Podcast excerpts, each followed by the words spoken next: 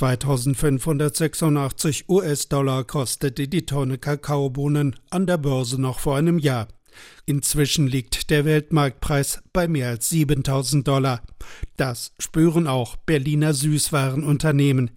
Robert Rausch, Geschäftsführer des Schokoladenhauses Rausch am Berliner Gendarmenmarkt, bilanziert die Gründe für den massiven Preisanstieg. Das inzwischen häufigere Wetterphänomen El Niño mit teils extremer Dürre, teils Starkregen mit Überflutungen, Missernten und Börsenspekulationen sorgen für Rekordpreise. Das gab es noch nie. Das wird dazu führen, dass äh, Schokolade im Handel erhebliche Preissteigerungen ähm, erleben wird. Also weil das kann man gar nicht mehr anders kompensieren. Diese Preissteigerungen sind tatsächlich ja durch den El Nino beispielsweise auch bedingt, durch den Klimawandel, aber auch sehr spekulativ.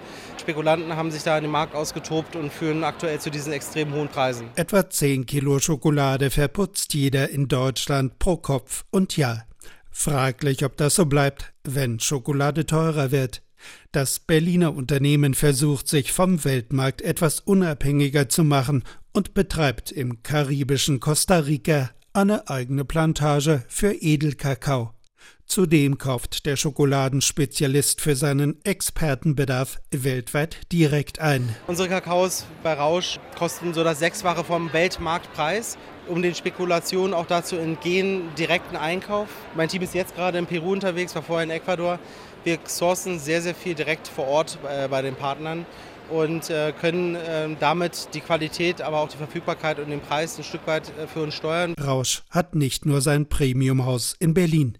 In Niedersachsen führt das Unternehmen zudem eine Fabrik, die mehrere Schokoladenmarken für eine der größten deutschen Supermarktketten produziert.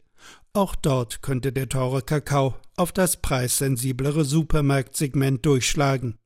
Entspannung sei kaum in Sicht, bedauert Robert Rausch. Die Natur kann das mal einmal ertragen, aber zweimal hintereinander kann dann dazu führen, dass die Ernteerträge geringer ausfallen.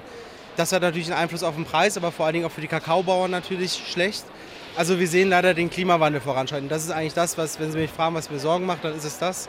Wir versuchen natürlich unsere Forschungsarbeiten in Costa Rica auf unserer eigenen Plantage entgegenzuwirken und Wissen wiederum an den Kakaobauern zu bringen, wie man sich auf diese Situation einstellen kann. Also Plantagemanagement beispielsweise weiterzuentwickeln, dass es auch noch in 20 Jahren Schokolade gibt. Zwar hat Kakao am Weltmarkt einen Preisrekord erreicht, aber wegen des starken Preiswettbewerbs noch laufenden günstigeren Lieferverträgen und gut gefüllten Kakaolagern zögern Schokoladenhersteller jedoch bisher mit Preisaufschlägen.